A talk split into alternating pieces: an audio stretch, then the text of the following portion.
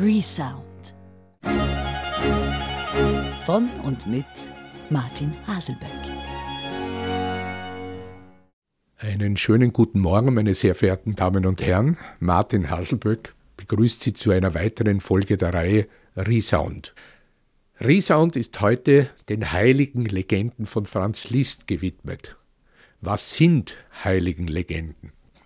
Wie Sie vielleicht von einer früheren Sendung wissen, die der ersten CD dieser Reihe gewidmet war, hat Franz Liszt neben all seinen Orchester- und Klaviervirtuosenwerken immer wieder Stücke ganz bewusst für und auf die Bedeutung seiner liebsten Heiligen der katholischen Kirche geschrieben. Das hängt sicher zusammen mit seiner tiefen Gläubigkeit, die unbestritten ist und die im scharfen Kontrast zu vielen anderen ähm, Eigenschaften dieses ganz besonderen Komponisten steht. Aber es ist auch ein persönliches Bekenntnis zu seinen Lieblingsheiligen, von denen der Namensvetter Franziskus natürlich eine der wichtigsten ist. Aber wir haben insgesamt 18 gezählte Heiligen, für die Liszt komponiert hat. Und in der zweiten Folge dieser Reihe möchte ich Ihnen Stücke über Jeanne d'Arc, über die heilige Cecilia, den heiligen Christoph und den heiligen Stanislaus vorstellen. Sie werden Stücke hören, die Liszt selbst nie gehört hat, weil sie nie aufgeführt wurden und einfach für die Schublade geschrieben wurden. Darunter gleich die erste Nummer, Jeanne d'Arc au Bûcher, die heilige Johanna auf dem Weg zum Scheiterhaufen. Dieses Stück hat Franz Liszt in den beginnenden 1850er Jahren für Sopran und Orchester geschrieben und hat es dann bis zu seinem Lebensende in sieben Varianten veröffentlicht. Zwei dieser Varianten, die ähnlich, aber nicht gleich sind, sind auf unserer neuen CD-Einspielung erhalten. Die Fassung für Sopran und Orchester und dann eine Fassung für Mezzosopran, Klavier und Harmonium wobei wir hier einige wirklich ungewöhnliche Kombinationen im Klang hören werden. Aber zuerst möchte ich Ihnen vorstellen, Jeanne d'Arc au Bûcher, gesungen von Sun He-im, begleitet vom Orchester Wiener Akademie unter meiner Leitung.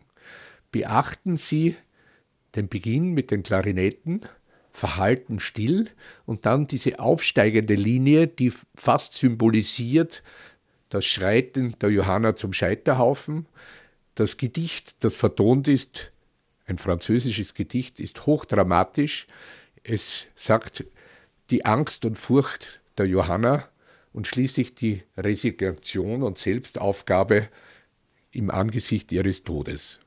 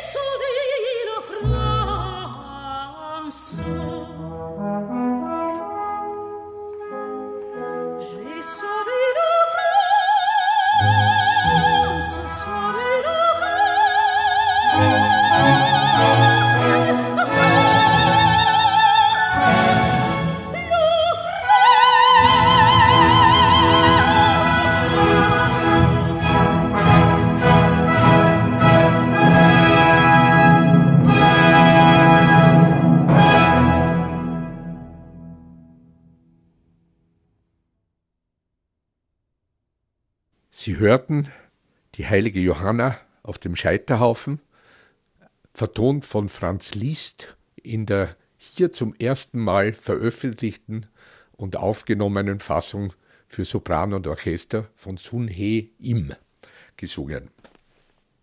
Die heilige Cecilia, sie wird in den Kirchendarstellungen immer als Organistin dargestellt, obwohl es eine Theorie gibt, dass die Attribute der Orgel hier ihr falsch und aufgrund eines Übersetzungsfehlers zugeschrieben werden. Äh, sie soll zum Tode gekommen sein durch das Erhitzen heißer Rohre, die dann im Dampf die Hitze ihrem Tod herbeigeführt haben. Und die Übersetzung dieser Tube, dieser Rohre mit Orgelpfeifen, hat dazu geführt, dass sie orgelspielend den Tod gefunden hätte hier gibt es verschiedene Theorien, aber jedenfalls, es hat dazu geführt, dass der Geburtstag der heiligen Cecilia am 22. November gleichzeitig auch viele Komponisten inspiriert hat, Werke für die heilige Cecilia zu schreiben. Wir kennen die Cecilienode von Händel, die von Mozart auch bearbeitet wurde, von Purcell. Und die Patronin der Musik, Cecilia, wird bis ins 20. Jahrhundert hier immer wieder mit einigen Vertonungen geehrt. Franz Liszt schreibt drei verschiedene Stücke auf die heilige Cecilia. Eines der Werke mit Chor und Orchester ist schon auf unserer ersten Einspielung enthalten. Heute spielen wir Ihnen eine Parabel, eine Geschichte in mehreren Variationen, die von einer französischen Dichterin das Leben der Cecilia darstellt und die hier von Stephanie Hautzell in Verbindung mit dem Orchester Wiener Akademie zum Klingen gebracht wird. Es ist ein Stück, das auch in dieser Vertonung die volle Dynamik des Lisztschen Orchesters zeigt. Ganz sparsam, beginnend mit leichten, sanften, romantischen Klängen, entwickelt sich das Orchester bis zum vollen Tutti mit Posaunen, Tuba in Ergänzung zur Singstimme. Die heilige Cecilia für Mezzosopran und Orchester vertont von Franz Liszt.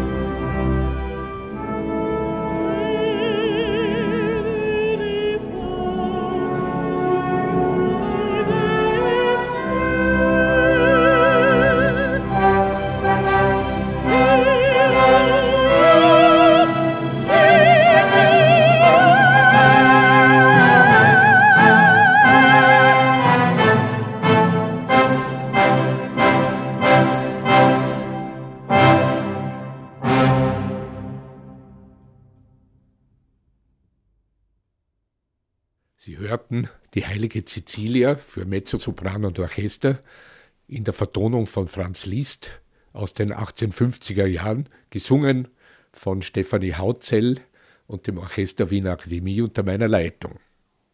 Eines der seltsamsten Stücke aus dem Spätwerk Franz Liszt ist Sankt Christoph. Wir wissen nicht, wer den Text verfasst hat, der auf dramatische Weise schildert, wie der heilige Christoph das Jesuskind am Ufer des Flusses aufnimmt, das immer schwerer wird, die Last wird schwer, kaum zu ertragen, und er trägt es über den Fluss hinüber, und die Engel erscheinen und singen ihm Dank und das Alleluja. Es ist eine Vertonung, die in ihrer Härte und ihrer Modernität von einem Komponisten des 20. Jahrhunderts stammen könnte. Das Klavier begleitet den Sänger, die ersten Strophen dieses Liedes und ganz am Ende tritt ein Frauenchor dazu mit der Begleitung von Harfe, Klavier und Harmonium. Also eine Besetzung, die für Liszt's Spätwerk sehr oft schon die Ergänzung für das nicht mehr vorhandene Orchester wurde.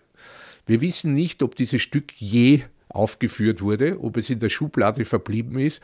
Es ist für mich aber eines der ganz großen Beispiele der kompositorischen Kraft des späten Liszt's und auf seine Art ein einzigartiges Stück, das verdient wird, wieder ins Repertoire genommen zu werden.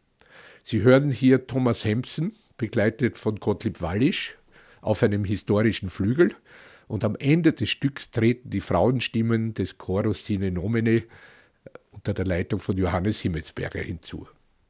er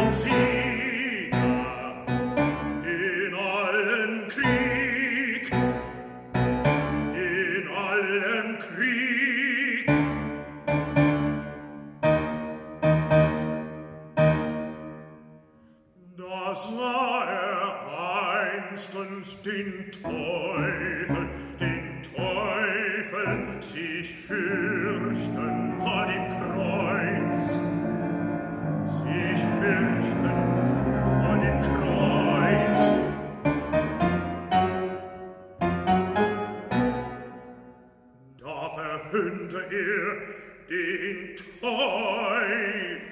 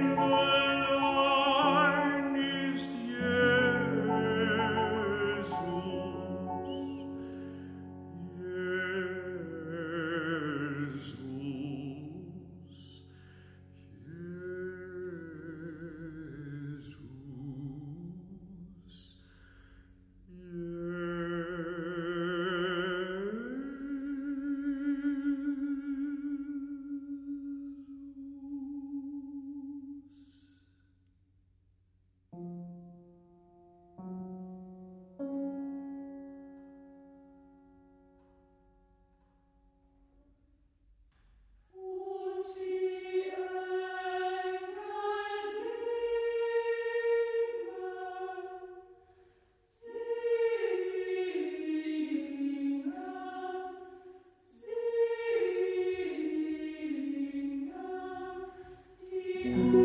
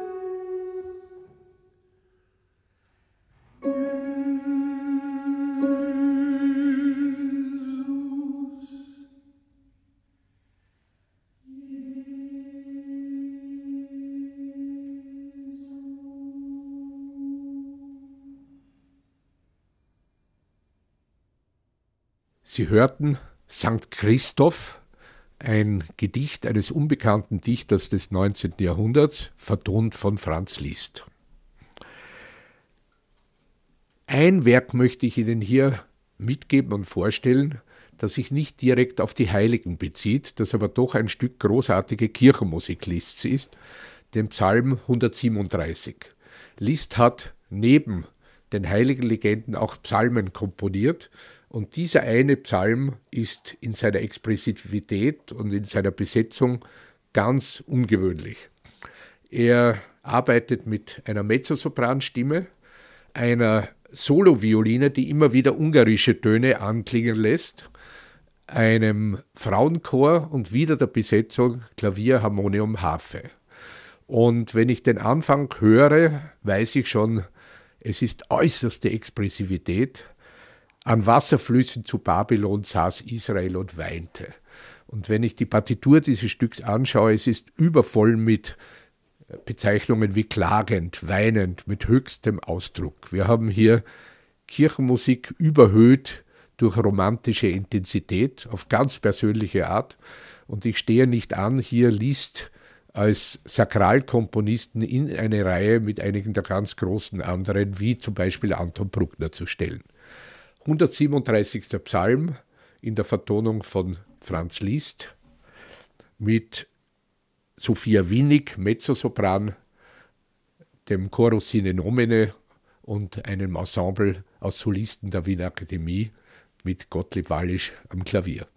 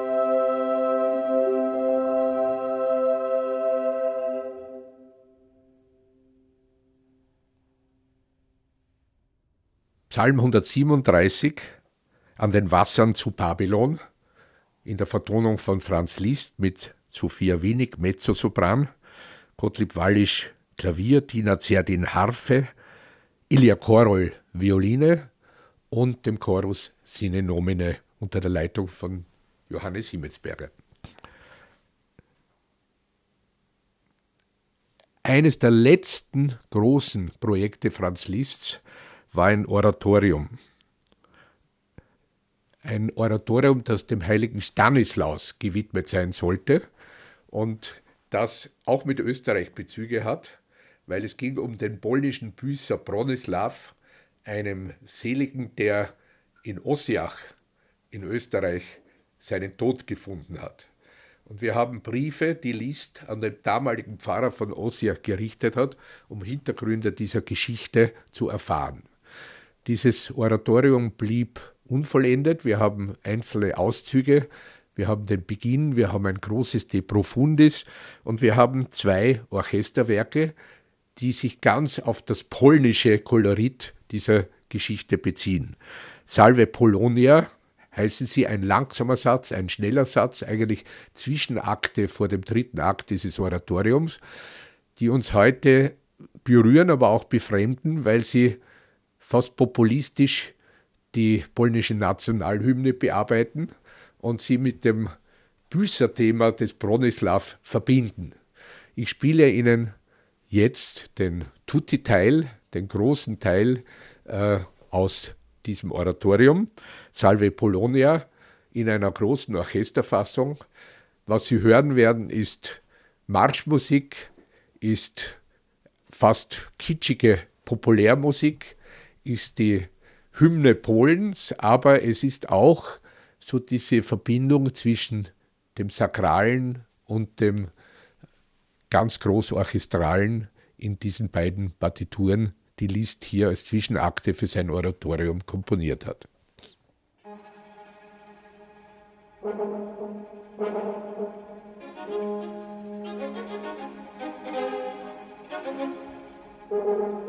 Thank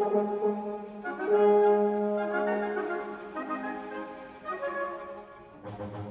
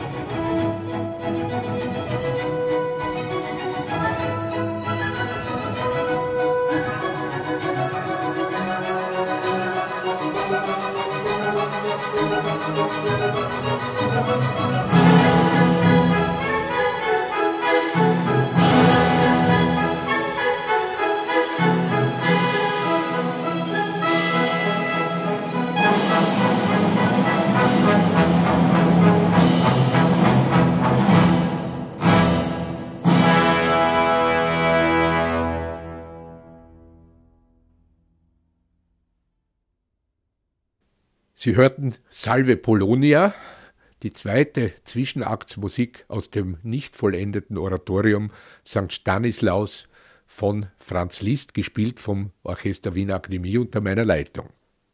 Eine kleine Instrumentalkomposition möchte ich diesem Programm heute noch anfügen.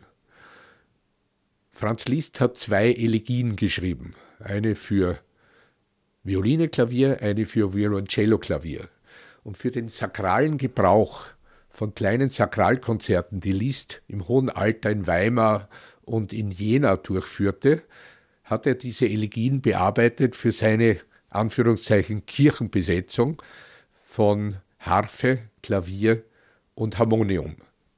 Und ich möchte Ihnen die zweite Elegie zu Gehör bringen mit dem Cellosolisten Balazs Maté, mit Tina Zerdin an der Harfe, mit Joris Verdun am Harmonium und mit Gottlieb Wallisch am Klavier. Alles Aufnahmen, die wir bei unserem Liszt-Symposium vor zwei Jahren im Wiener Ehrbarsaal aufnehmen konnten.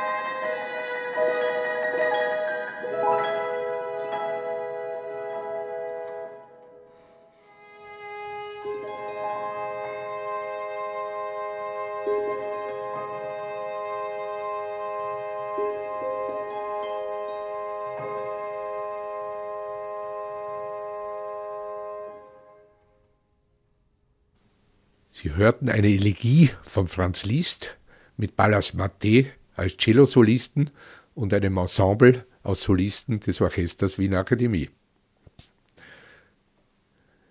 Mit diesem Werk möchte ich mich für heute verabschieden. Ich danke für Ihr Interesse und weise darauf hin, dass auch unsere Nachweihnachtssendung der Romantik gewidmet sein wird. Ich habe mich bemüht, nicht nur barocke, sondern in diesem Fall romantische Weihnachtsmusik herauszusuchen und freue mich, Sie nach den Weihnachtsfeiertagen wieder den Hörern begrüßen zu dürfen. Bis dann, eine schöne Adventzeit, Ihr Martin Hasselböck. Resound. Von und mit Martin Haselböck.